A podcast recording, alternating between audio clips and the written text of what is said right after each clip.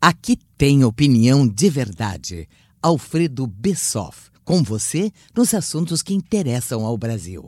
Eu tenho um amigo que, depois que virou uns copos, ele costuma filosofar coisas do coração. Certa feita, ele me disse: Alfredo, a liberdade é como os pais da gente. A gente sente mesmo é quando perdeu. E eu ainda contrapus que a liberdade é a mãe de todas as conquistas e de todos os sonhos.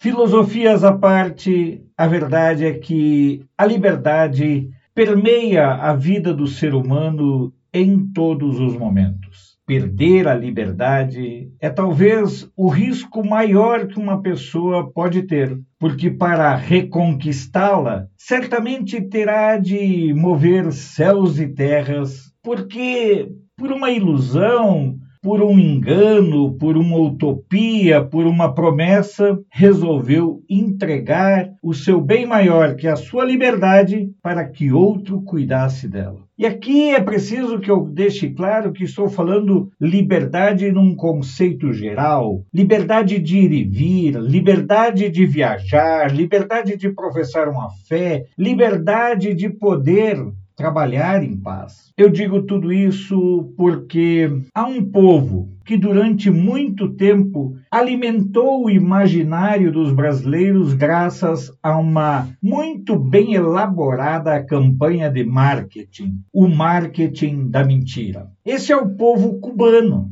que durante muito tempo foi vendido como um paraíso, como símbolo de uma sociedade perfeita, onde educação, saúde, tudo funcionava maravilhosamente. Sabe-se agora, claro, que nunca foi assim. Cuba sempre viveu da esmola, primeiro da União Soviética, depois dos outros países, entre os quais e o nosso glorioso Brasil dos tempos do lulopetismo, quando bilhões de reais foram enviados, comida foi mandada de graça, produtos foram exportados e o governo de lá jamais pagou, obras foram feitas com dinheiro brasileiro sem que o governo de lá tivesse pago por esses empréstimos.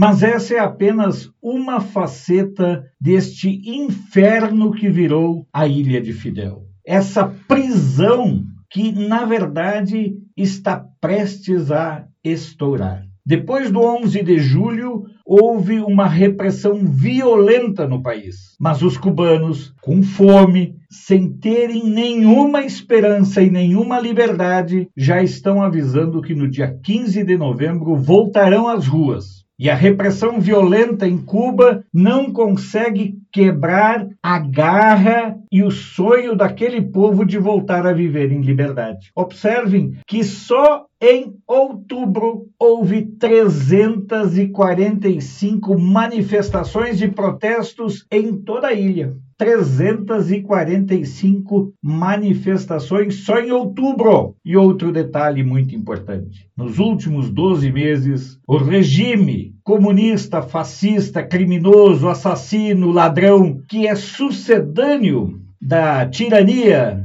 de Fidel e Che, esse regime condenou 544 opositores à cadeia. Essa é a ilha da fantasia. Esse é o sonho dos esquerdistas, mas que nenhum esquerdista que eu conheço quer viver lá. Quando eles podem, os esquerdistas, eles viajam para Nova York, para Paris, viajam para qualquer lugar, mas nunca, jamais para Nicarágua, para Cuba, para Venezuela e outros infernos que existem e que eles querem implantar em nosso país. Lembre-se, nós ainda estamos vivendo um período de liberdade. Portanto, aprenda com o que está acontecendo em outros países. Veja a luta de outros povos para fugir da tirania, enquanto em nosso Brasil a gente convive com gente querendo, sonhando submeter o povo a esse regime de opressão, tirania, escravidão e morte. Pense nisso enquanto eu lhes digo até amanhã. Esse foi Alfredo Bessoff, direto de Brasília. Apoio Feira dos Importados, o maior centro de compras da capital federal, onde você encontra de tudo em um só lugar. Até a próxima!